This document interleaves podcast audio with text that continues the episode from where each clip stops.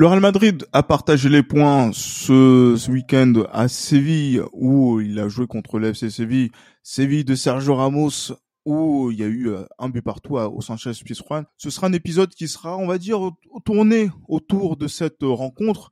Bien évidemment, par rapport à l'actualité de la Liga, par rapport aussi au match à venir qu'il y aura en Ligue des Champions contre Braga à une semaine du Classico tant attendu la semaine prochaine. Mais surtout, on va aussi parler de pas mal de choses qui vont être liées au retour des anciens. C'est pour ça qu'on a parlé de Sergio Ramos. Et on va essayer d'en parler avec les deux partenaires euh, que sont le Journal du Real avec Abdou euh, pour cet épisode et avec aussi euh, Real French Madrid avec Hichem. Salut messieurs. Voilà todos. Comment ça va Gilles? Ah, ben, ça va, ça va un peu, ça va, ça va. Comme un match nul comme un match nul euh, qui, qui a eu euh, euh, ce week-end contre une équipe de Séville qui a été, on va dire, conforme à ce qu'on a, on a pu connaître au cours de ces dernières années sur sa pelouse quand on y va, euh, j'allais dire, à, quand on va, qu'on va en Andalousie. le Real qui est toujours leader, mais Hicham, euh, je sais pas. On a l'impression que ce match-là, c'est un match nul qui est qui revient après la trêve internationale où on a l'impression d'avoir pris un bon point à Séville. Ouais. Mais d'un autre côté, on le dit, on se le disait hors antenne, on a l'impression quand même d'être un peu mal payé quand même. Bah clairement, c'est t'as as résumé le match euh, parfaitement, Gilles. Euh, on arrivait du coup euh, face à un FC Séville qui a su montrer toute toute la combativité dont on lui fait euh, preuve. Euh, une grande équipe de Séville qui n'a pas eu peur du, Real Madrid, euh, qui était à domicile et qui se devait devant son public de montrer le meilleur des visages. C'est ce qui s'est passé pour eux. À contrario, ben, le Real Madrid a essayé de mettre en place ou d'exploiter toutes ses forces, notamment offensives. Euh, et ça a été assez euh, compliqué, assez rude face, euh, face à, ce FC Séville.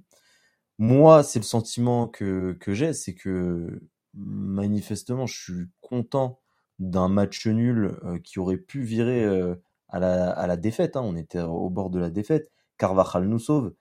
Kepa sort pas mal d'arrêts. on avait une équipe de Séville qui s'était montrée dangereuse. Euh, malgré le fait que, comme tu me le disais, comme tu me le rappelais hors antenne, Gilles, euh, ça joue, euh, ça joue le, maintien ou, la 16e place, c'est ça? donc voilà, bon, on a ce Real Madrid qui aurait aussi pu obtenir un penalty, un ou plusieurs penalties, mmh. peu importe, Dans, dans, ce match-là. il y a eu le but annulé de Fede Valverde dans la première période. Euh, de jeu. Donc euh, il y a, ces éléments-là qui, font que même si on est content, euh, bah ouais, on peut être aussi, on peut être aussi se demander voilà pourquoi le Real Madrid n'a pas empoché ces trois points et c'était réalisable. Mais clairement, surtout quand on a vu les intentions de ce Real Madrid. Et c'est intéressant de lire les articles, les excellents articles des, de la de la mafia cafri du, du, Real Madrid, le journal du Real, hein, avec un, collectif euh, incroyable autour de, de Pablo. Il y a, il y a Abdou qui a éditorialisé dessus. Et là, on va dire l'article qui a été fait par euh, John, euh, que l'on salue, notre ami suisse. Sur cette rencontre, il souligne quelque chose, Abdou, où il parle quand même d'une antenne de match qui est différente de d'habitude, où le Real Madrid a mis les ingrédients nécessaires pour étouffer cette équipe de Séville. Euh, et euh, que ça, aurait dû être euh, payant au niveau du, score, mais on va dire que le Real Madrid, qui était plutôt à réaction, notamment dans les entames de match, a, a pris l'initiative et a montré quelque chose de, de, différent qui semble avoir été travaillé durant la trêve internationale par le, par le coach.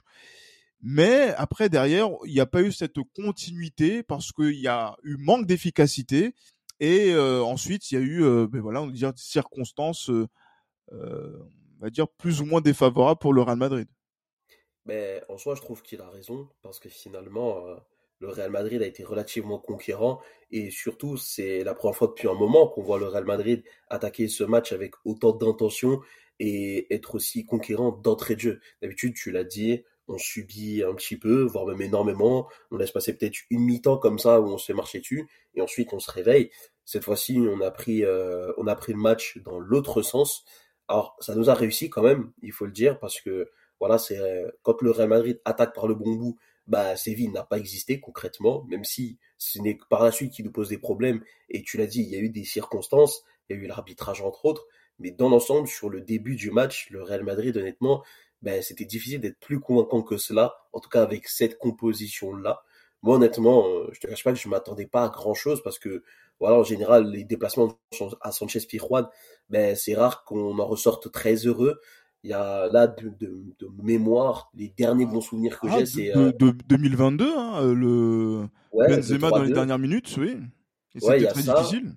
Il y a eu le 1-0 qu'on qu'on met grâce à Benzema encore en 2019-2020 mais de six mois que je me souvienne, Sanchez Pirjuan, c'est soit on perd, soit on perd 3-2 parce que c'était le tarif maison, soit on trouvait le moyen de faire match nul et on pouvait s'estimer heureux d'avoir fait euh, d'avoir fait match nul. Là, je trouve qu'on a fait match nul, mais je suis partagé parce que d'un côté, tu pourrais te dire, bah tu sauves les meubles euh, avec cette égalisation de Dani Carvajal, mais en même temps, je me dis, c'est quand même un bon résultat et surtout, c'est la bonne opposition au mmh. bon moment parce que voilà, avant la trêve, tu as eu ce, petit nuage contre Osasuna. Bon, c'était un Osasuna qui était relativement faible par rapport à l'année dernière. Mais voilà, tu mets ton 4-0, tu es en pleine bourre. Et en fait, tu sais que tu as le Classico qui arrive, tu sais que tu as Braga en Champions League qui arrive. Donc, avoir une opposition comme ça, et même, c'est un peu poussé, mais même le fait de se faire renfler par l'arbitrage, eh ben, tu commences par ça direct de retour de trêve eh ben ça te remet directement dans le bain et tu te dis ok je sais à quoi m'attendre pour la suite je sais que la semaine prochaine je vais au Camp Nou donc euh, je sais à quoi m'attendre. Je il y aura pas de surprise. S'il y a enflure bah bah tu vas te faire enfler quoi. Et de toute façon il y a de très grandes chances pour que ça arrive. C'était une bonne préparation euh, mentale et euh, tactique pour ce Real Madrid. Il le fallait. Il le fallait. Il fallait une opposition comme celle-ci Abdou et mieux que ça, je te dirais qu'en plus, là, tu es tombé face sur un FC Séville qui a eu un nouveau coach. Donc, on connaît l'élan du nouveau coach quand il est là, etc. Les équipes se transcendent. Euh, les joueurs essayent de se faire bien voir du nouveau coach pour gratter leur place de titulaire. Euh, tu as une équipe qui, sur le papier, est censée être moins bonne que toi ou jouer le maintien, mais finalement, elle a réussi à te rentrer dedans et finalement, elle a réussi à faire du Real Madrid dans le texte parce qu'elle a mal démarré son match. Elle a réussi à rester quand même bien recroquevillée sur elle et à la fin, ça a explosé et ça a failli chercher le bon résultat. Et tu sais que la semaine prochaine, tu affrontes un FC Barcelone qui est amputé de blessures, mais qui vont tous retrouver le niveau du Brésil 2002. Donc, honnêtement, moi, je me dis, c'est, c'est un mal pour un bien, tu vois. Honnêtement, ce, ce résultat-là, t'as encore une avance, euh, as encore une avance sur ton, sur ton concurrent la semaine prochaine. Honnêtement, je trouve pas que ce soit un, un résultat si déprimant que ça. Honnêtement, si on m'aurait dit ça avant le match, j'aurais pris. Parce que comme tu l'as dit, dans le contenu, on a trouvé un Real Madrid, voilà, qui qui, qui n'a qui n'a pas subi, voilà, face à cette équipe de Séville. Et ça, ça fait plaisir à voir. Et donc euh, c'est ce visage qu'on cherchait du Real Madrid depuis le début de saison, qu'on a un peu, euh, ben, qu'on a eu du, du, mal à trouver, hein, tout simplement sur euh, sur ce sur cette première partie de saison. En tout cas euh, jusqu'à présent. Et, et là, face à un gros test comme ça avoir un Real Madrid, euh, ok, pas efficace, mais euh, globalement cohérent, ça rassure avant euh, un, classico. J'allais dire, ça rassure, plus ou moins, parce que on, sait très bien que ça va être toujours compliqué d'avoir un classico, surtout à l'extérieur. Hein, je ne ferai pas le. on se souvient de comment ça s'est passé la saison dernière au Camp Nou. Euh, ouais, ça avait été un très très mauvais souvenir euh, qui avait enterré nos dernières chances de titre.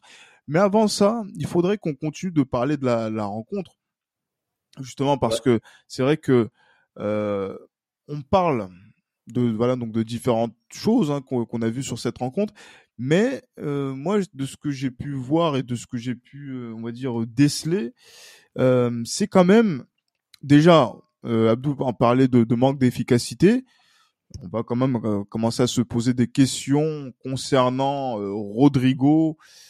Euh, ben, justement qui n'est qui n'est pas performant, hein, messieurs. Hein, donc je sais pas comment comment l'exprimer tout en étant, on va dire, le plus précautionneux possible. Mais moi, ah mais après regardez, encore une fois, ah, faire... termes, hein, faut pas avoir peur de mâcher euh, les mots entre guillemets. Ah, non non bien sûr. Non non je vais, on va on va pas mâcher les, mots hein, bien évidemment. Mais voilà c'est c'est frustrant euh, que Rossellou encore une fois n'ait pas commencé titulaire. Quand on voit le comportement de Rodrigo ces derniers temps qui euh, est sur une période de 17 qui est quand même assez importante euh, sur laquelle également je vais encore taper dessus. Pourquoi? Parce que j'ai vu aussi sur les réseaux sociaux ou peut-être quand il était en rassemblement avec le Brésil euh, qu'il faisait part de ses états d'âme. Oui je sais pas forcément mon poste nanani nanana.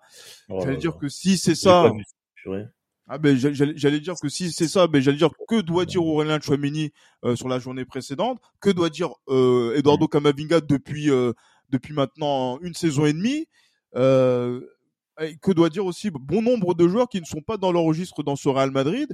Euh, J'ai l'impression que Rodrigo déjà se cherche des excuses, se cache et on va dire est responsable en partie de ce manque d'efficacité que l'on attend quand on doit valider des temps forts. Je sais pas ce que vous en pensez, messieurs, mais euh, Rodrigo est encore dans l'œil du cyclone aujourd'hui, pour moi. Bah, c'est un attaquant qui est en manque de. Alors, est-ce que oui, en manque d'efficacité, c'est les statistiques, elles sont, elles sont assez euh, criantes. Pour le coup, il a marqué zéro but depuis le début de saison.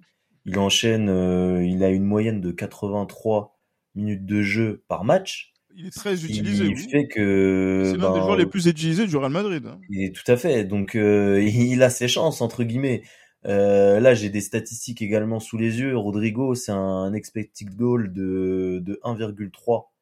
Euh, donc c'est un, un score qui, qui est assez important. Donc il n'arrive pas à convertir. C'est très frustrant. Et pour le coup, il mériterait que Ancelotti soit moins indulgent avec lui. Alors ok, le plan de Carlo, c'est quand même de mettre dans les grosses rencontres Rodrigo, Vinicius, Bellingham, parce que euh, sur le long terme, euh, c'est plus fiable qu'un Rossellou qui est là juste pour dépanner.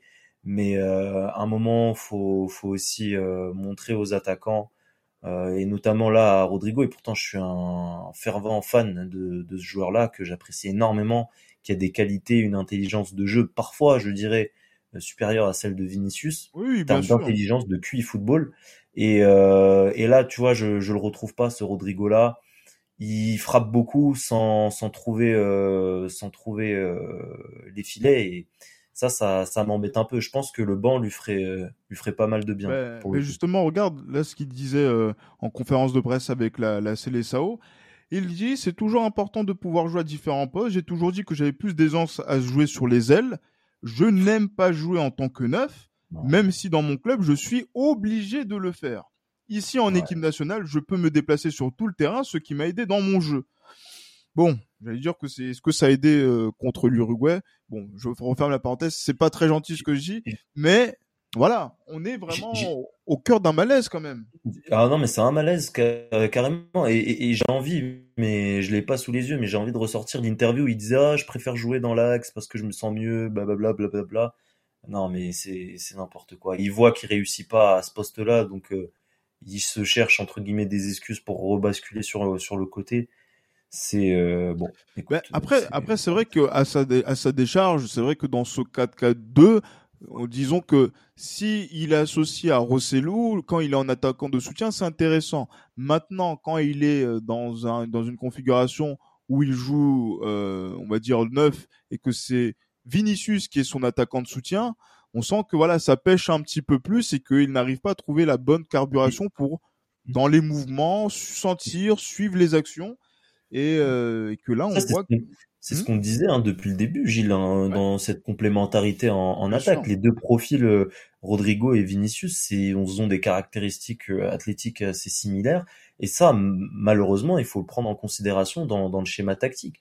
Aujourd'hui, comme tu viens de le dire, un, un est beaucoup plus adapté euh, qu'une double ah attaque Vinicius-Rodrigo, malheureusement, parce qu'il manque cet aspect-là. Il attire, il y a, il y a ce, ce cet attaquant qu'il qui faut, qui, qui voilà s'impose dans les airs, joue avec un autre style, peut-être en appui euh, avec Rodrigo ou Vinicius. Et euh, ça, c'est un manque criant qu'on a depuis euh, le début de saison. Ça, c'est une évidence. Euh, voilà. Aujourd'hui, quelle est la solution? Ben, la solution, tout simplement, c'est de mettre Rossellou. Moi, pour moi, je, je mets Rossellou. Il mérite et euh, encore plus quand tu vois les performances de Rodrigo. Ah oui, et c'est notre chouchou euh, ici dans l'esprit madridista puisque en termes de, de but et de performance, euh, il suit le, le plan qu'on avait euh, qu'on avait dessiné pour lui. Il en pense quoi, Abdou? Il en pense quoi notre éditorialiste du journal du Real? C'est déjà quand ça, ça, tu vois, ça c'est que j'aime pas ça. Parce que t'as vu, je disais jamais rien jusque là, mais depuis que je suis éditorialiste, tu me présentes comme ça que pour les sujets bourbiers. mais c'est pas grave, on va le quand même. Ah mais mais éditorialiste justement, c'est c'est valorisant, c'est c'est. J'allais dire que là normalement tu dois avoir même ta propre chronique dans l'émission où tu, tu tu donnes ton billet d'humeur, mais tu vois. Donc là je là je te l'ai. Alors le Rodrigo en plus tu l'as déjà fait ce billet d'humeur sur sur Rodrigo et t'avais c'était l'un des premiers à signaler euh, la, la défaillance de notre euh, de notre attaquant brésilien. Exactement. Et euh, bah, par rapport à depuis, bah, en fait, depuis le moment où j'ai fait cet édito-là, bah, pas grand-chose n'a changé, si ce n'est même ça s'est plutôt empiré parce que avant il y avait quand même dans le contenu, dans le jeu, dans son association avec euh, avec Rossellou, il y avait des choses à sauvegarder. Alors que là, sur ces deux trois dernières performances, je ne vois pas ce qu'on peut sauvegarder des matchs de euh, Rodrigo. Alors après, je voudrais rebondir sur euh, un épisode précédent d'Esprit Madridista euh, Pablo disait que ben, quoi qu'il arrive dans les gros matchs, c'est Rodrigo qui sera aligné et Rosselló restera sur le banc. Je le déplore, mais Pablo a raison. Et tu vois, typiquement face à Séville, tu sais qu'en face, un Sergio Ramos en défense centrale, j'aurais préféré avoir un Rosselló, j'aurais préféré qu'on ait de la taille devant, j'aurais préféré qu'on ait de la davantage de présence physique. Et même Oui. si tu peux te dire que euh, la vivacité de Rodrigo peut faire la différence, c'est un fait. Et dans ses déplacements, j'ai même trouvé plutôt bon. Mais encore une fois, Hicham l'a dit tout à l'heure, ben, de- à- au moment de finir l'action, au moment de conclure, le moment de vérité, ben, il n'est pas en confiance. Et euh, je dirais même que finalement, l'argument du il se cherche, eh ben, je lui donne de moins en moins de crédit parce que Ouais. finalement, tu es là depuis tes 18 ans, ça fait quatre saisons que tu es là. Euh, entre-temps, tes coachs t'ont baladé à droite à gauche, ça je peux le comprendre, mais euh, tonton, il est temps de se fixer à un poste et de dire, ok, si tu me dis que je dois jouer là, eh ben, je vais performer à ce poste-là, et puis tant pis pour le coach suivant qui arrivera, bah moi on m'a mis là, je resterai là et je vais performer là, tu vois. Il y a un boulevard côté droit, il a les qualités pour jouer à droite, mais est-ce qu'il en a vraiment envie? C'est la question que je me pose, parce que finalement, Ouais. à gauche, c'est son côté préférentiel, mais Vinicius c'est indéboulonnable, il est 100 fois meilleur que lui, et il faut dire ce qui est. Dans l'axe, il n'est pas assez consistant, je l'ai euh, expliqué dans mon, dernier euh, rédito concernant Vinicius, la grande différence entre les deux, c'est euh, leur gestion du jeu de corps, parce qu'on l'a vu face à Osasuna, Vinicius est capable de jouer sur son corps, il est capable de de temps en temps avoir ce rôle bah, de pivot, d'appui pour Rossellou, sauf que Rodrigo n'est pas capable de faire ça. C'est aussi pour ça qu'il manque quelque chose dans l'association Rossellou-Rodrigo. c'est parce que finalement, Rossellou peut faire le charbon, peut faire le sale boulot, il peut proposer énormément de choses, mais en fin de compte, au moment de rendre l'appareil et d'inverser les rôles, Rodrigo n'est pas capable. Là où Vinicius, lui, est capable de le faire. Ah, c'est un crevard en, en gros. C'est pas, pas que c'est un crevard, c'est juste qu'il peut pas le faire, tout simplement, parce que En fait, ouais, lui, il a un toucher, en fait, il a un toucher qui est exceptionnel. Il a des qualités qui sont formidables, mais il ne peut pas assumer, ne serait-ce que par, par- alors, ne serait que en parcimonie, assumer le rôle de Rossellou pour permettre à Rossellou d'aller chercher son but, d'aller chercher son assist, d'aller chercher euh, au moins le mettre en confiance lui pour se dire, ok, j'ai beaucoup donné pour toi. Si tu me donnes un peu, je vais continuer à le faire. C'est un échange de bons procédés. Et ça, Rodrigo, il n'a pas cette maturité-là et il n'a pas les qualités physiques pour faire ça. Donc honnêtement, euh, Rodrigo, pour moi, il a toujours ce profil d'ailier.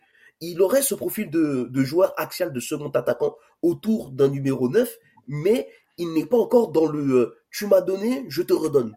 Et c'est ça qui c'est ça qui fait que l'association entre les deux, elle peut fonctionner, mais elle n'est pas encore optimale. Alors que finalement, Vinicius Rossellou, on a moins vu cette association-là, mais quand les deux sont ensemble, eh ben ça match super bien. Les deux Mm. s'entendent super bien, et finalement c'est là où on cause le plus de dégâts. Donc en fin de compte, la, la seule chose sur, la, sur laquelle Rodrigo mange encore, c'est son statut et peut-être les volontés présidentielles de le voir titulaire dans les gros matchs, c'est tout. Mmh, mmh. C'est la politique qui est mise en place jusqu'à présent par euh, Carlo Ancelotti, qui est de favoriser les, les deux Brésiliens. Mais à un moment donné, il faut rendre des comptes, j'ai envie de dire. Et euh, là, le, la, la, marge est en train de, de rétrécir pour Rodrigo, tout simplement. Donc, euh, va falloir peut-être penser à changer de, de politique et, et, à, et juger euh, match par match peut-être euh, pour, euh, pour cette animation offensive.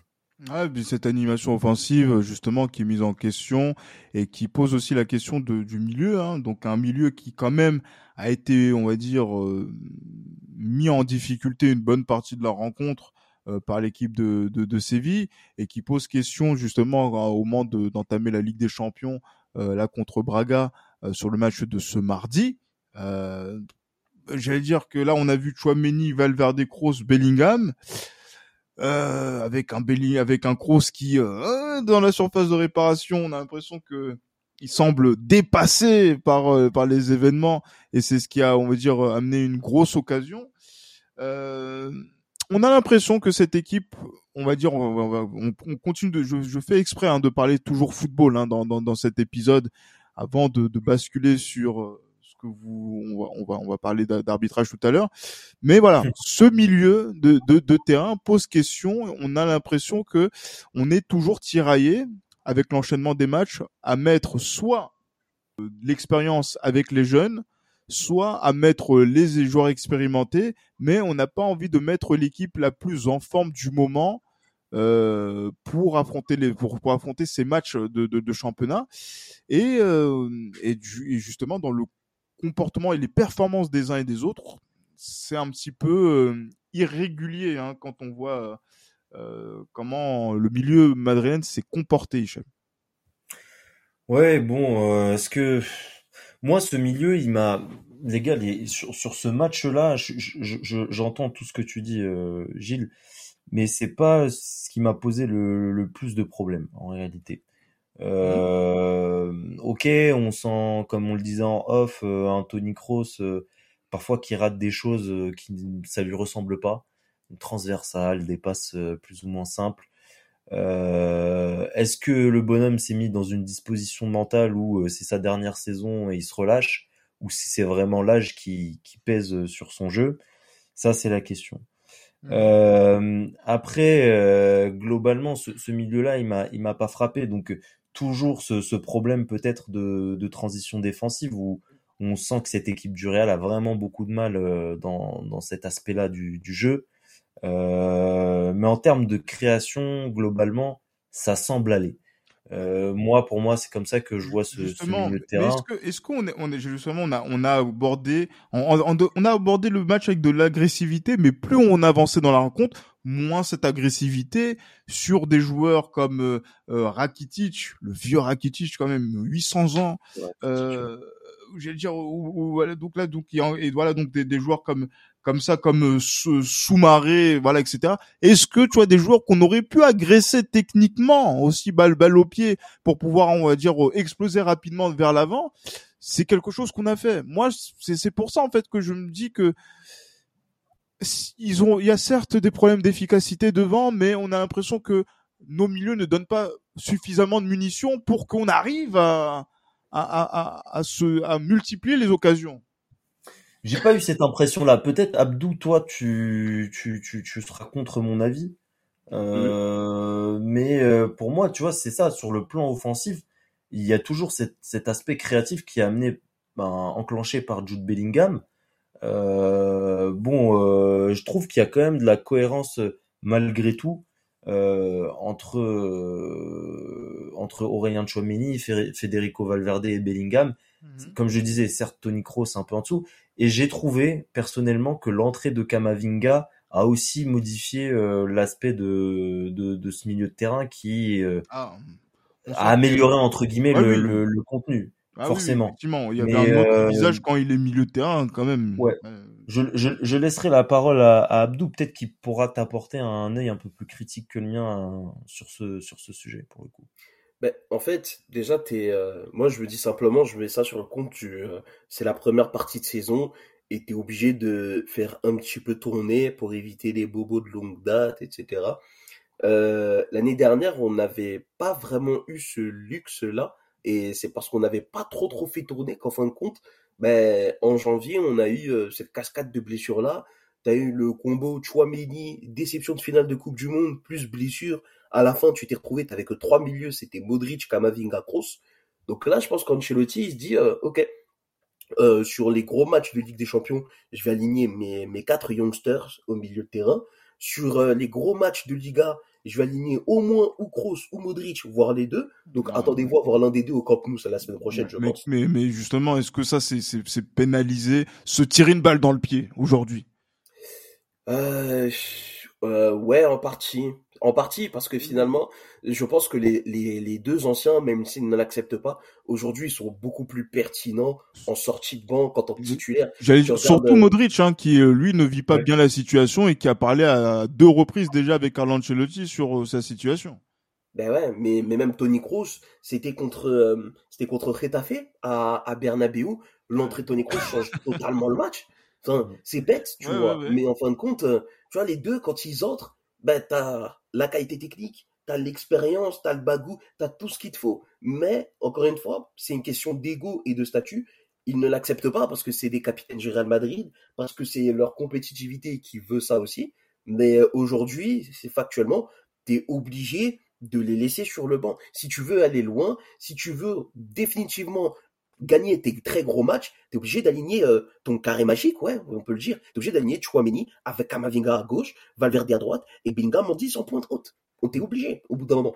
Maintenant, euh, sur les matchs comme ça, alors Séville, peut-être que tu peux t'attendre à ce que ce soit, euh, bah, il y a la place pour mettre un Kroos ou un Modric, parce que tu sais que tu as la Ligue des Champions qui arrive derrière, mais tu sais que tu pars pas avec les meilleurs auspices au coup, au coup d'envoi, tu vois. Donc en fin de compte, je sais pas trop quoi en penser. Il a raison de faire tourner, et en même temps, je me dis, mais quand même, euh, les anciens, euh, c'est quand même mieux quand ils sortent du banc. Donc, en fait, ce qui peut un petit peu changer la donne, à mon sens, bah, c'est la convalescence de Dani Ceballos, parce que finalement, il est pour moi le milieu qui pourrait être euh, ce cinquième titulaire qui arrive comme ça, par exemple face à Séville, s'il était sur ses jambes, j'aurais vraiment voulu voir un Dani Ceballos parce que ça t'aurait permis de préserver et un Kamavinga et tes anciens. Et si tu sais que la patate elle commence un peu à, à être un peu trop chaude, là tu ramènes tes anciens pour avoir un peu, un peu de tête froide, un peu de qualité technique. Et euh, ouais, c'est dommage que pour le coup nos anciens n'acceptent pas ce rôle-là parce que il y a rien de, euh, y a rien de malaisant dans ça. Et c'est même très gratifiant. Quand je repense à Marcelo qui nous disait que finalement il avait peu joué, mais il avait eu ce rôle de grand frère et qu'il avait un rôle fondamental en 2021-2022, mais je me dis que c'est extrêmement gratifiant. Et surtout tu sors par la très très grande porte. Donc pourquoi ils n'acceptent pas ça? Ça c'est à eux de nous répondre. Et, et d'ailleurs, Gilles, j'ai une question à te poser. Est-ce que tu as les notes du journal du Real par rapport à ce milieu de terrain? Oui, bien sûr, je peux les donner. Mais on va, ça, ça nous permet aussi de, de, de valoriser ce, ce partenariat. Ben, donc là, les notes, hein, donc euh, des milieux de terrain. Donc Chouamini euh, qui a eu 4 sur 10. Ouais. Euh, Valverde 4 également, donc euh, qui a touché que 27 ballons en 67 minutes. Euh, Tony Kroos 7 et Bellingham 7. Oula, c'est vraiment le chouchou euh, de, de Guillaume. euh, Bellingham. C'est vrai qu'à l'époque où c'était Victor Brochet, Tony Kroos, euh, avoir une mauvaise note c'était difficile, mais euh, mais mais mais non voilà. Donc là le- les notes du milieu donc ce sont celles-ci. Non, c'est cohérent. Ça, ça reste cohérent quand même parce que c'est vrai que ceux qui ont souffert de la position basse hein, des, des milieux de terrain, c'est vraiment Chouamini et Valverde aussi qui, euh, euh, par rapport aux performances de Cavaral, semblent, à dire un petit peu euh, bridés par euh, par euh, par ces par cette performance là. mais voilà, non, c'est disons que là sur ces sorties de banc, il y a eu euh, voilà donc il y a, il y a eu aussi euh, voilà Modric qui a eu 7 5 sur 10 euh, qui a fait une entrée assez neutre et aussi euh, et aussi euh, Kamavinga qui a eu 4 sur 10 quand il est remplacé de Chouamini. C'est Ah, un peu dur hein, un peu dur. un un peu peu dur. ouais, pour Peut-être le penalty, peut-être le penalty qui aurait pu être sifflé euh, Hmm. euh, Ouais, je pense que c'est, il y a pas mal de ça. Ouais, je pense qu'il y a ça, et ben c'est ça permet de faire la transition avec euh, l'arbitrage hein, qui encore fait Oh là là là. qui a encore fait parler, sur lequel le Real Madrid peut s'estimer lésé, pour lequel Séville aussi peut s'estimer lésé. Ouais.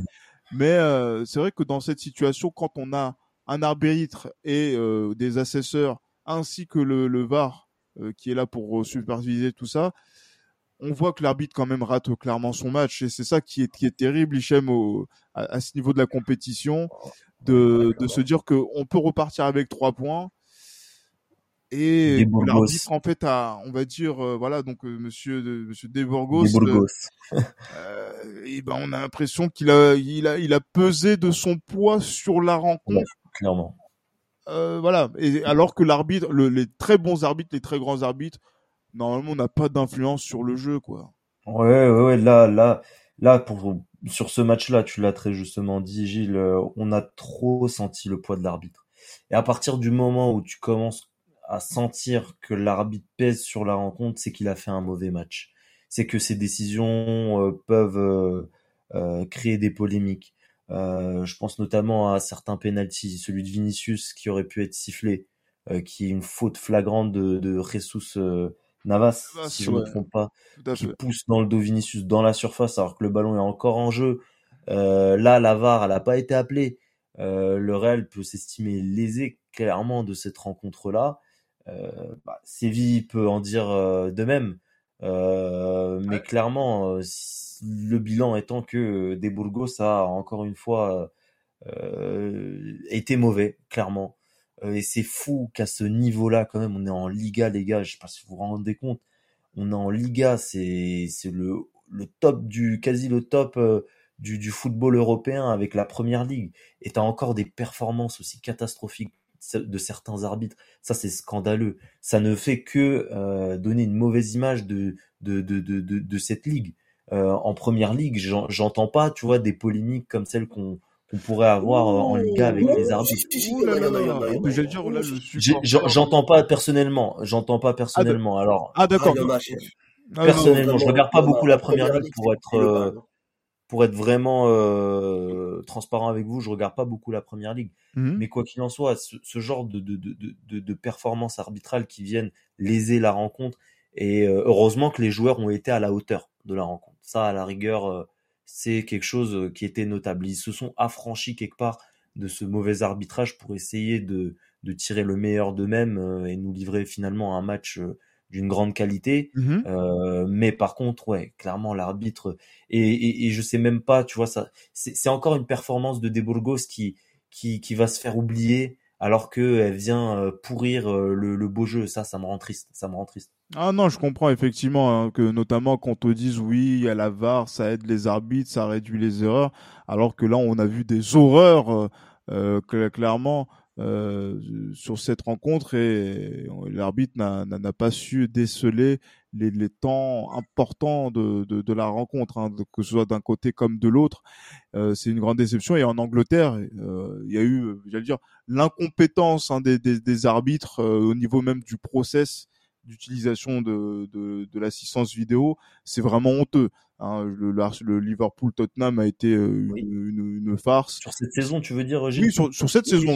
même même Manchester, hein, par exemple, cette saison euh, qui a eu chaud grâce au, au VAR avec un penalty qu'on voit et on te dit ben non, il y a pas de penalty. Ah bon? C'est c'est, en, gros, moi je le dis, et c'est pour ça que moi je, on n'en a pas beaucoup parlé de l'arbitrage dans l'esprit Madrid. Il y a très peu de minutes qui sont consacrées à l'arbitrage dans tous les épisodes qu'on passe, parce qu'en fait, moi je parle d'un postulat où les arbitres en Espagne, en Europe, sont nuls, sont mmh. mauvais. Mmh. Euh, avec la VAR, ils sont mauvais. Et donc, du coup, il faut euh, avoir ce paramètre-là. C'est comme si vous jouez sur un terrain et qu'en fait il y a des boss un petit peu partout. Ben tu fais abstraction des, des boss et tu essaies de jouer ton jeu malgré les boss. C'est ça. Tu vois? Exactement ça. Et c'est tout à fait ça. Et, en fait, c'est ça que on, sur lequel on doit se préparer sur ce match contre Séville. Euh, en match de Ligue des Champions, on a vu euh, par exemple euh, avec Clément Turpin euh, l'arbitrage bizarre qu'il y a eu euh, sur la rencontre, mais sur lequel on a gagné. Et le Classico, encore une fois, hein, on voit qui va arbitrer le Classico. Euh, bon, c'est pas. On, on, attend, on attend rien en fait de cet arbitre, mais euh, il va réussir à nous décevoir dans, dans la qualité de, de, de, sa rencontre, je pense. preuve en est, je regarde la réaction de Carlo Ancelotti à la fin du match. J'ai rarement vu Carlo Ancelotti se plaindre de l'arbitrage, honnêtement. Il y a d'autres entraîneurs qui l'ont fait beaucoup plus facilement. Là, Carlo, euh, il a été ultra sarcastique, tu vois, ironique. Ah oui, ironique, très ironique. Euh, ouais. très ironique. Euh, oui, oui, il a été parfait l'arbitre. Et le fait, rien que le fait qu'il en parle, c'est que il y, avait quelque chose de, de, de, plus que flagrant pour le coup. Ah oui. C'est vraiment, c'est vraiment pénible de, de voir ce genre de performance. Ça gâche le, le beau football. Non, ça gâche le, le, c'est vrai que ça gâche le, beau football. C'est vrai qu'on va pas éterniser dessus. Les, les, les dire, la presse espagnole le fait très bien pour nous et sur les réseaux sociaux, je pense que chacun euh, le, le, fera et surtout voilà. Euh, je sais que Pablo euh, pour le journal du Real est en est en guerre notamment pour pouvoir, euh, on va dire, rendre justice à un club comme le Real Madrid et aussi pour le reste du football espagnol par rapport à la frère Negreira. Euh, mais voilà, ça, ça, en fait, y a, à cause de tout ça, en fait, on est vraiment dans un climat où tu te dis, mais voilà quoi, c'est pas facile d'être arbitre, mais s'il vous plaît, faites en sorte de d'obéir, de suivre le jeu plutôt que de de, de, de, de réfléchir sur des conneries. Euh, qui, qui, qui font qu'en fait vous êtes la star de la rencontre, mais à votre détriment. Pas dans le sens, c'est là, on n'a pas des collinas en fait aujourd'hui, on a des, des, des mecs qui, ah qui font euh, la, la une de l'actualité sur euh, voilà, oui, c'est peut-être un corrompu, etc. C'est, c'est pas ça qu'on a envie de voir. On a envie de, de critiquer, de fustiger des personnes. Ce sont les joueurs des différentes équipes sur leur performance et que l'arbitre soit le moins visible possible. C'est tout ce qu'on demande. C'est tout ce qu'on demande justement euh, dans, dans, dans, dans, ça et que voilà, on, on, sera attentif à ce qui va se passer lors du, du classico, hein, tout simplement. Ouais, mais c'est pas possible ça. Parce que deux choses, en tout cas moi c'est mon point de vue et c'est ce que j'ai relevé. La première, c'est que les arbitres sont dotés d'un ego phénoménal. Oui, oui, c'est clair. Plus ah, ça, que les entraîneurs d'aujourd'hui. Donc déjà, c'est un premier problème quand tu as des arbitres qui se permettent d'insulter des joueurs comme ça et tout. Finalement, il y a certains arbitres qui sortent les joueurs des deux équipes de leur match. Et c'est comme ça que tu peux avoir un match décousu, comme à Séville, là, on a eu euh, le week-end passé.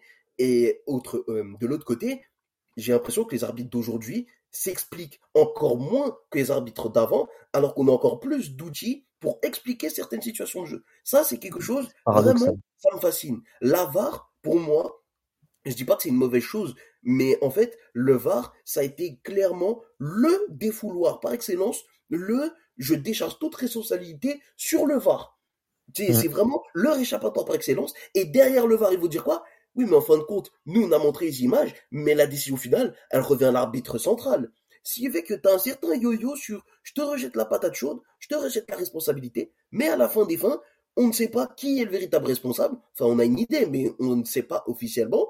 Et derrière, c'est le bal à et vas-y que je te fais des décisions bizarres, et vas-y que je t'interprète des situations de jeu de façon complètement ahurissante, alors qu'il y a des choses qui sont évidentes. Enfin, je sais pas, juste pour, pour faire preuve de bonne foi, je vais revenir sur le carton rouge de Nacho. Le simple fait que, alors que l'arbitre était juste à côté, qu'il ait eu besoin du VAR pour voir que ça, ça méritait un rouge. Un rouge, ah ouais. C'est une dinguerie. C'est, mm. en fait, de niveau arbitral, en tout cas en Europe, il a drastiquement, il a vraiment drastiquement chuté. Et c'est hallucinant. Et c'est pas qu'en Ligue 1, parce qu'en première ligue, c'est la catastrophe. En Ligue 1, je vous en parle pas. En Serie A, j'en vois pas trop, mais bon, on connaît les arbitres de Serie A, c'est un peu bizarre. Il y a que la Bundesliga, on n'en entend pas trop. Et même là, je pense qu'eux aussi, ils doivent avoir leur, leur lot de dinguerie. Si bien qu'en fin de compte, tu ne peux pas compter sur un bon arbitrage, alors que pourtant, tu as des outils comme le VAR, alors que tu as des arbitrages assistants. Mais en fin de compte, ces mecs-là, ils sont payés à rien faire. C'est ça le problème. Mmh, mmh, mmh. C'est paradoxal. C'est il y a des outils de plus en plus performants et tu as l'impression que ils, se reposent beaucoup trop dessus. C'est ça le piège aussi de, de, de, l'avancée technologique, c'est que finalement des décisions humaines on les rejette sur des technologies euh, et au final on en fait on décale le problème au plus tard. Et donc c'est pour ça que tu as des situations comme tu le disais Abdou où tu as euh, chacun qui se refile la patate chaude. Ah oui, clairement, c'est déplorable. Et on espère que la situation va se résoudre et que quand même il y aura un vrai débat dessus. Voilà, je voulais consacrer simplement quelques minutes. C'est très rare qu'on va qu'on puisse le faire euh, dans l'esprit madridista. il fallait, c'était bien, Gilles. Ouais, oui, bien sûr. C'est au moins c'est parce que voilà, on veut donner du poids à ce qui est dit. Euh, notamment, on va pas se dire oui sur telle action, nanani. Non, c'est un concept beaucoup plus global et beaucoup plus général qu'il fallait euh, sortir pour euh, parler de, l'arbitrage. parce que c'est vrai qu'au cours de, j'allais dire que même depuis le début de ce podcast, il y a eu des, situations où on a pété les plombs et sur lequel, voilà, on, a su se, retenir de, d'en parler et de, fustiger, on va dire, les, les, les manques de notre équipe plutôt que les manques de l'arbitrage. Mais là, sur un match nul, un but partout, le Real Madrid est leader et en bonne posture pour se qualifier pour euh, la phase suivante de Ligue des Champions. Euh, et euh, voilà, avant un classico, c'est bien d'en parler là plutôt que d'en parler après une défaite cruelle, sévère, où on aurait dit on a le seum. Voilà, c'est c'est c'est bien de, de, de pouvoir en, en, parler. Et ben voilà, moi je pense qu'on peut passer à la partie magazine un peu. Ouais, de, voilà donc de, de, de, de cet épisode où effectivement on a on a vu que ce match il avait une valeur particulière hein, ce Séville Real Madrid pour une simple et bonne raison c'était le match de le premier match de Sergio Ramos contre le Real Madrid depuis euh, son départ en 2021 un, des retrouvailles avec ses anciens coéquipiers avec euh, des joueurs qu'il avait pour la plupart qu'il a qu'il a côtoyé à peu de choses près et euh, qui, a, a, on va dire, qui a créé son lot d'émotions.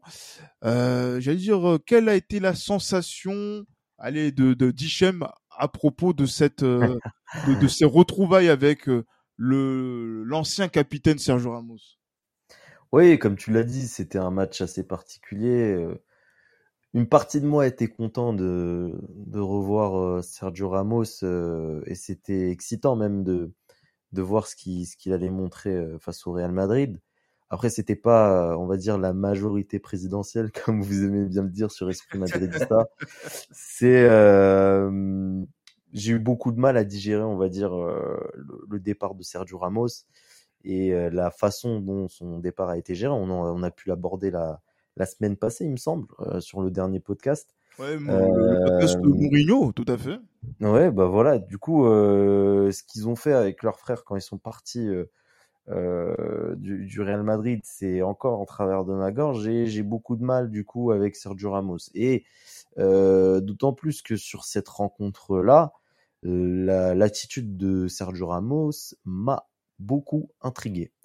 On l'a senti très virulent contre nos joueurs.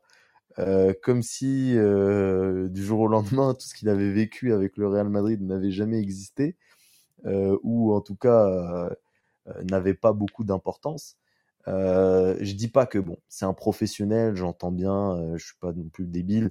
il est face à, à, son ancien club et en face de son public son nouveau public, euh, le FC Séville, il se doit de montrer euh, ou d'avoir une certaine attitude. Mais j'aurais aimé, euh, dans les différentes scènes d'accrochage, qu'il soit beaucoup moins, voilà, comme je le disais, virulent, méchant sur avec certains joueurs. Euh, je pense notamment à Vinicius ou ou même à Rudiger ou à Rudiger. Ouais, on a vu les photos avec Rudiger.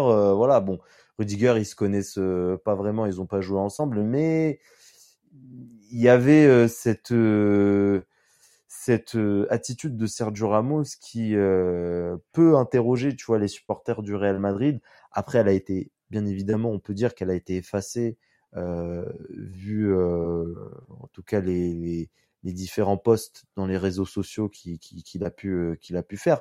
Mais c'était assez énervant de, voir un Sergio Ramos qui, face au Real Madrid, s'est voulu montrer, en fait, s'est montré hein, tout simplement un peu méchant. Voilà. Mais justement, euh, Abdou, un Sergio Ramos qui s'est montré euh, méchant face au Real Madrid, on va dire que c'est un Sergio Ramos qui euh, est égal à, à lui-même et qui, peu importe le maillot, mais, joue, mouille le maillot comme un professionnel. Est-ce que c'est c'est ça qu'il faut enfin qu'il faut faire ressortir, ou plutôt se dire que non, Sergio Ramos aurait pu lever, le, enfin pas lever le pied, mais euh, avoir une, une, attitude plus, euh, allez, je dis pas un peu plus corporate, mais ouais, ouais. ouais. c'est c'est c'est les anciens, on se connaît, il n'y a pas besoin d'aller dans des extrémités aussi euh, mmh. importantes. Mmh. Bah, en vrai, euh, c'est pas ce que je pense personnellement. Euh, je trouve qu'il a bien fait, en fin de compte, parce que faut pas oublier aussi que pendant ces nombreuses années madrilènes, il a eu énormément de soucis avec le public de Séville.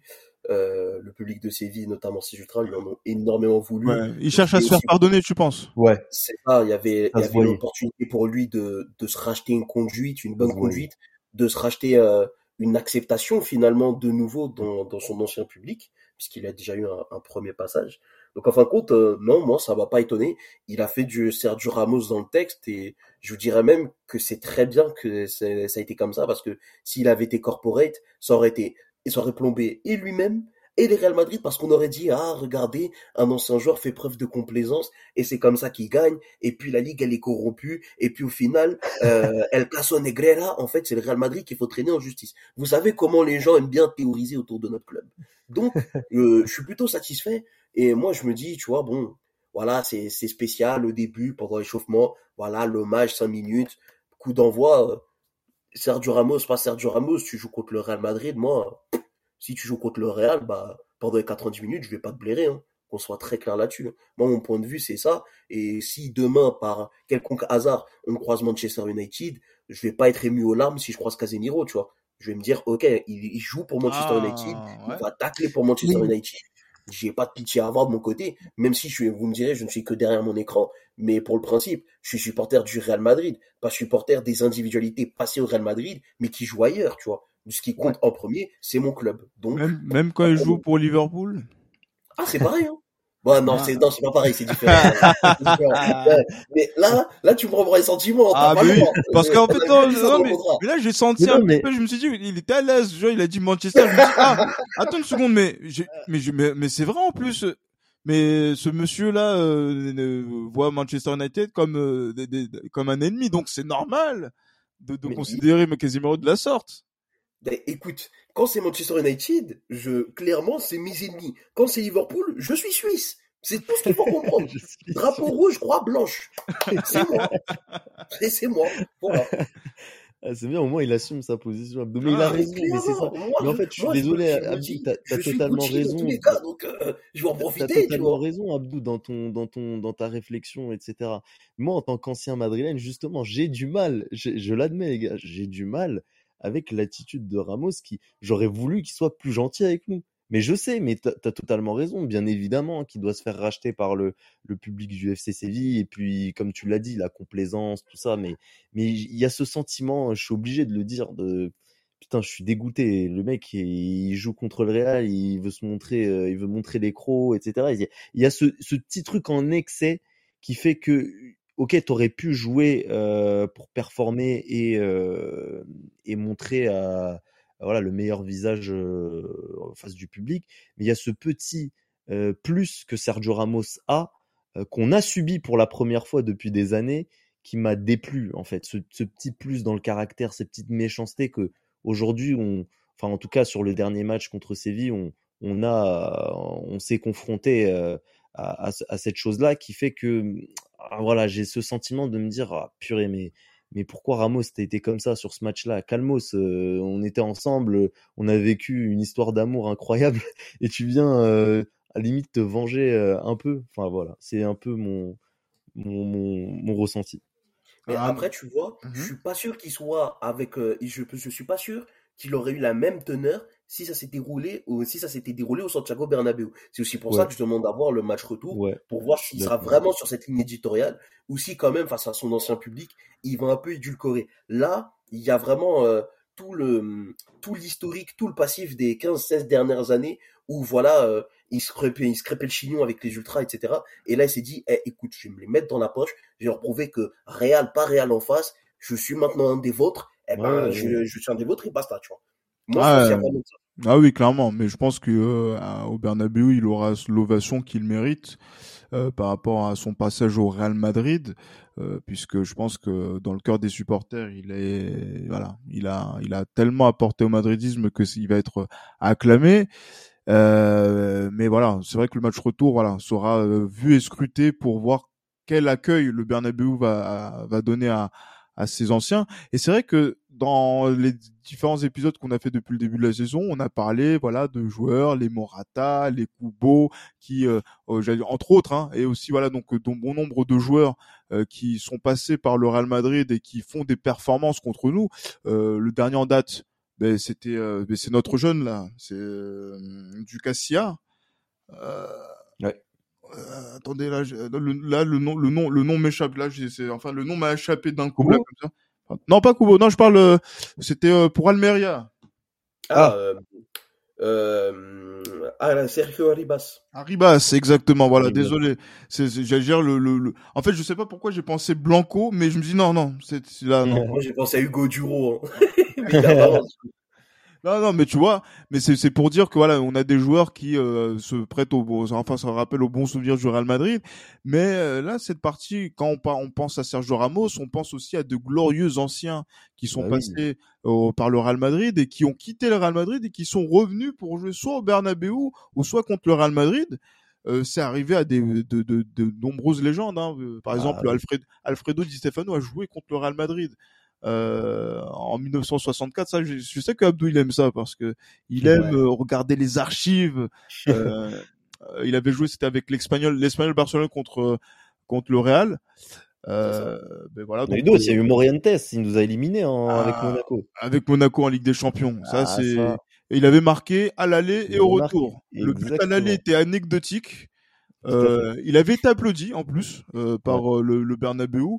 Mais et, euh, et voilà, donc il nous a éliminés. Il y a quoi? Il y a aussi Morata, Morata qui a marqué oh là là saison. Euh, ce... Morata. Ah mais, ah, ah Morata exactement. Morata. hein?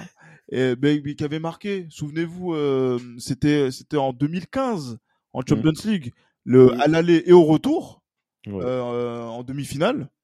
À l'aller, c'est lui qui marque le, le deuxième but? C'était pas un doublé de Tevez? Non, non, Tevez, il met pas de but. Ah, ah il, il me semble que c'était Morata. Moi, j'ai bien retenu. Euh... Morata marque, euh, oui. Bah, euh... À, re, à, à revérifier, tu as le bénéfice du doute, euh, Abdou. Mais, ouais. ah, là, là, tu m'as mis le doute, mais t'as sûrement raison, parce que en tant les que... mémoires d'éléphant. Non, t'as sûrement raison. J'ai retenu la, la dernière fois, je fais confiance aux anciens maintenant. Ah en tant que je fais confiance aux anciens maintenant. Ah bien sûr, mais bon là je, je, je vois que là tu, tu, tu veux nous tester encore, tu vois, mais non non non non non, non surtout pas monsieur. Attention, oula, non non non. Non non mais mais tu, non mais tu vois mais ça fait partie de ces choses où euh, en fait on, on regarde, on fait attention à à, à tout ça, mais c'est vrai qu'il y a aussi des joueurs qui ont été acclamés, par exemple Juanito Hein, que voilà donc justement dont, on se réclame de l'esprit ben lui justement quand il est allé du côté de Malaga et qu'il est revenu au Bernabeu euh, il avait été acclamé par euh, à chaque touche de balle euh, par mmh. par le Santiago Bernabeu alors que par exemple un de ses coéquipiers de la grande époque de la Quinta des Buldre Martin Vasquez quand il est revenu avec un maillot italien de celui du Torino lui il a été sifflé toute la rencontre. Il a fait le mec indifférent, mais euh, disons que ça a été, ça n'a pas été facile. Et en fait, on a ce, ce sentiment-là entre, euh, on va dire, acclamation, admiration, comme ça a été le cas par exemple pour un joueur comme euh, euh Raoul. Quand il y a eu son match là amical euh, avec Al Sadd quand il est revenu avec avec ce club au, au Real et qu'il a je crois il a joué la deuxième mi-temps avec le Real Madrid, non? La première avec le Real Madrid, la, la deuxième avec Al Sadd, avec Cristiano Ronaldo qui a le numéro 11, j'ai la photo. Mm. Mmh c'est la seule fois qu'il a joué avec le, le 11. Euh, il y avait, il y avait quoi encore? Il y avait quoi encore en tant, tant qu'acclamation? Euh, J'allais dire non, Hugo Sanchez aussi, ça a été, euh, ouais, ça a été sympathique euh, pour lui. Mais on a aussi de l'autre côté, par exemple, un joueur comme euh, Luis Enrique, euh, qui, quand il est revenu la première fois, logique. Ah oui, j'allais dire ça a été, ça a été en mode traître. Exactement. Il y a aussi ben, Schuster, Ben Schuster, qui lui aussi, euh, quand il a, lui, lui qui a fait, lui, il a fait la totale. Il a commencé au Barça, il a joué au Real, et après il a signé à l'Atlético de Madrid.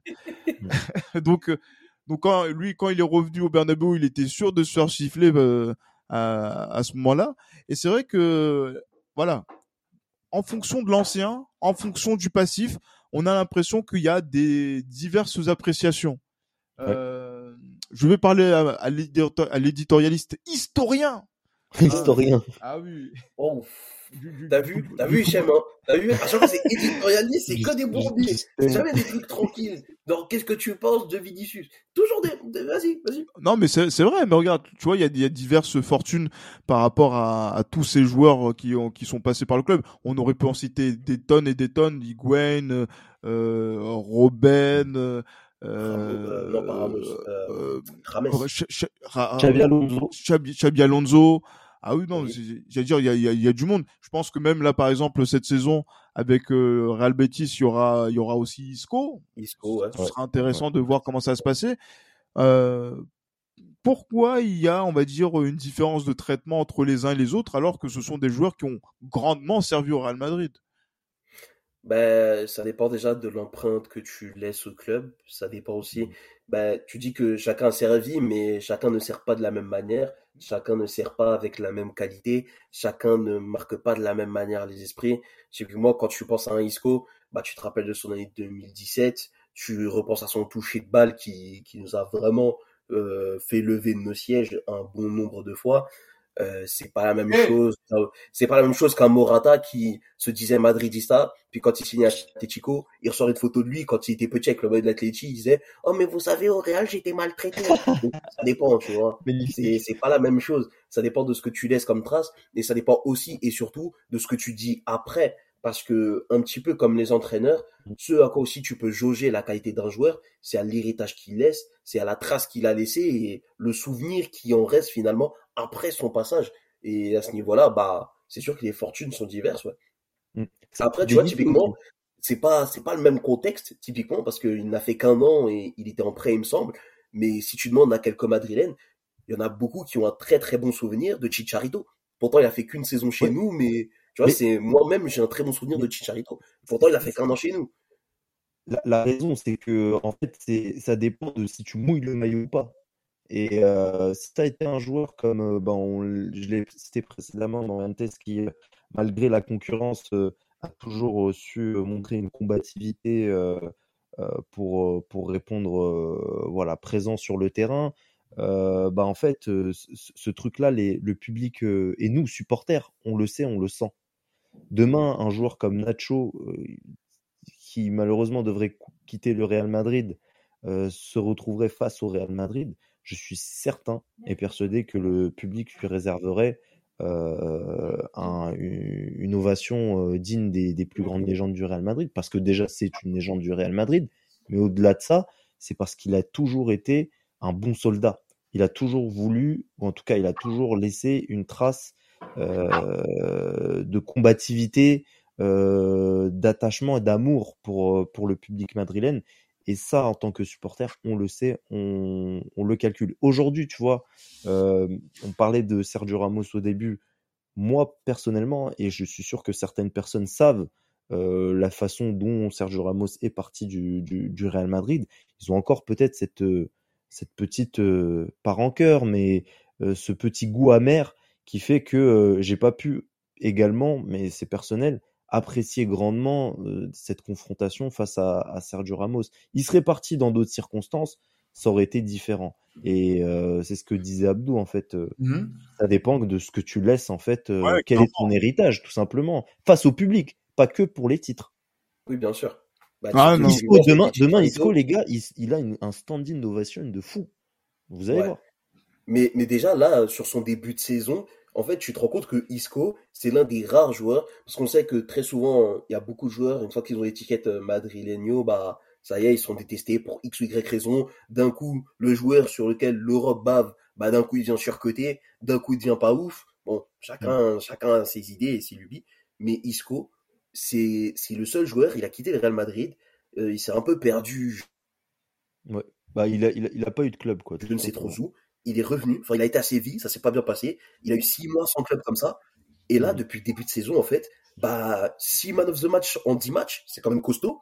Et puis surtout, bah, à chaque fois qu'il sort, c'est standing ovation. En fait, c'est le genre de joueur qui, il fait plaisir à voir. C'est le genre de joueur qui, qui dépasse le, cadre du Real Madrid et c'est le genre de joueur qui arrive à, à enthousiasmer tout, euh, tout le public espagnol. Et ça, c'est, c'est quelque chose de formidable. Et ça, il le doit qu'à, bah, déjà au souvenir qu'il a laissé chez nous et aussi comme je l'ai dit tout à l'heure, il a un toucher de balle, il a des moments où, voilà, il nous a tous, euh, il nous a tous fait lever de notre siège et on a tous dit bravo monsieur. À un moment donné, enfin, ça dépend de quand est-ce que, si t'as démarré le foot il y a longtemps ou il y a très peu de temps, mais si, disons, t'as regardé sa saison 2017, enfin 2016-2017, bah, il y a forcément au moins quatre ou cinq moments où tu t'es levé et t'as dit bravo monsieur, excusez-moi, pardon monsieur, je retourne me coucher, tu vois. C'est, c'est des trucs comme ça qui restent et c'est, propre à chaque joueur. Il y en a qui ont ça, il y en a qui l'ont moins. Ça dépend. Est-ce que t'es un soldat? Est-ce que t'es un magicien? Est-ce que t'es euh, un mec qui fait pas trop de bruit mais qui a toujours été bon? Est-ce que t'es un mec qui de base humainement est très apprécié aussi? Parce que ça aussi, je pense que ça peut jouer d'image que tu renvoies ou même si t'as des échos de partout qui te disent que voilà humainement t'es cool et tout, ça joue. Non mais c'est c'est totalement ça, euh, Abdou, je te suis à 100%. Demain, tu vois, tu as euh, un autre personnage. Qui est l'autre joueur on pourrait prendre euh, Murata, s'il avait jamais, on va dire, voilà, il avait jamais joué pour l'Atlético Madrid. Il aurait mmh. continué à performer à la Juve ou à Chelsea, peu importe, ou un autre club, peu importe. Je suis sûr que son retour au Bernabeu, euh, se serait euh, passé d'une toute autre façon. Là, il est détesté, Morata. Mais mmh, euh, même si ça n'a pas été un joueur qui, ok, bon, c'était un bon joueur de la Castilla quand même, un talent, etc. Donc, il, il a toujours été correct avec le public. Ça, ça aurait compté, tu vois dans son retour. Le standing ovation qu'on aurait réservé à, Morata, il aurait été aussi. Mais euh, au départ, il a pas été, il a pas été euh, sifflé. Hein. Quand par exemple il marque contre la bah Juve, euh, il célèbre pas le but. Bah voilà, aller-retour. Je pense que c'est avec le temps et le fait que son retour était plus frustrant parce qu'il pensait être plus titulaire, notamment au détriment d'un d'un Karim Benzema que quand il est parti, il a gardé cet esprit de revanche. Bah maintenant, il gambade comme un, je veux pas dire de gros mots euh, sur l'épisode, mais qui gambade euh, comme un euh, idiot. en célébrant les buts maintenant. Ouais. Ouais, voilà. Non, mais en fait, ce qui fait la différence, c'est euh, c'est pas tant ses buts ou même le fait qu'il était à l'Atlético de Madrid. C'est vraiment le discours qu'il a dans la presse et le fait d'autant s'épancher pour cracher sur le Real Madrid. Parce que dans le même cas, il y a un Marcos Llorente euh, personne n'en parle, tu vois. C'est ok, il a quitté le Real Madrid et tout, il a, il a fait Real Atlético, il est entre temps devenu un très bon joueur d'Atlético, peut-être une légende, faudra demander au Colchoneros. Mhm. Mais, euh, mais tu vois, en fin de compte, le mec, euh, il a pas fait de bruit, il a pas mal parlé du Real Madrid. Bah, aujourd'hui, s'il joue au Bernabeu, il va pas spécialement se faire siffler. Alors que Morata, bah, à l'écouter, le Real Madrid, c'est le pire souvenir de sa carrière. Et pourtant, quand il est revenu, son second passage, pas le premier, ben, il y avait même la presse avec lui qui le poussait pour qu'il soit titulaire, mais si t'es pas assez bon par rapport à Karim Benzema, bah, mmh, t'es pas mmh. assez bon. C'est, c'est, t'as pas à avoir le seum contre ça. Et plus fort. Et que c'est les, les, deux seules Ligues des Champions que t'as pu avoir. Voilà, c'est, c'est pas, c'est pas une autre équipe qui les a donnés, c'est bien le Real Madrid. C'est pour ça que, voilà, c'est pas bien d'être ingrat aussi. Et c'est pour ça qu'un joueur comme Morata, ça va être difficile pour lui. Mais voilà, moi c'est moi c'est l'exemple de la classe que le Real Madrid peut avoir, notamment par rapport à des joueurs de classe. Et je voulais terminer sur cet exemple-là. C'est l'exemple de Fernando Redondo qui euh, justement donc a illuminé le Real Madrid pendant six saisons, qui est parti à, à, Milan dans des circonstances quand même qui étaient un petit peu difficiles, notamment par rapport à Florentino Pérez à l'époque, et donc euh, qui a fait un petit peu de de, de, peine à beaucoup de supporters du Real Madrid. Et quand il revient en mars 2003 pour euh, un match de Ligue des Champions avec le Milan, alors que là il a très peu joué au Milan, euh, l'ovation qu'il reçoit et toute l'estime qu'il reçoit du Bernabeu pour faire même son tour d'honneur après le, après le match euh, montre, on va dire que voilà que quand il y a un joueur qui est dans le cœur et qui a l'élégance, la classe de Fernando Renando euh, en tant qu'individu football et individu en tant que joueur du Real Madrid, mais voilà, ça, ça montre voilà que les ovations, le respect, l'estime que l'on peut avoir sur un joueur comme celui-ci, euh, voilà, quel que soit le temps et l'époque, ça sera, ça restera toujours marqué à vie. Et ça fait partie du charme du football, quoi qu'il en soit. Ouais, clairement. Mais voilà, messieurs, je pense que là, on a fait, on a fait une heure et ça à peu près cinq minutes euh, d'émission, 65 minutes, c'est pas mal. Euh, je pense que voilà pour un retour euh, de trêve internationale. En attendant le classico qui va arriver, on aura peut-être, euh, on va, on va revenir en débrief large sur la sur la rencontre et quoi encore Et la Ligue des Il y a Champions. Braga aussi. Il y a Braga. Oui, oui, voilà, la Ligue des Champions, oui. Donc euh, ce, ce- voilà, donc ce mardi, 20h, euh, 21h, il me semble. Euh, Voilà, donc euh, où le Real Madrid peut, euh, on va dire, mettre euh, trois, un pied, trois orteils en, en huitième de finale. Donc euh, on va être très attentif à ça. Et on, voilà, donc, euh, enfin, voilà, donc euh, maintenant, mes- messieurs, merci beaucoup. Merci à toi, Gilles. C'était un super épisode. Encore. Super euh, épisode. J'espère que les, les, les auditeurs euh, iront au bout de, de celui-ci. Il y, avait tellement de choses intéressantes à, à, à voir.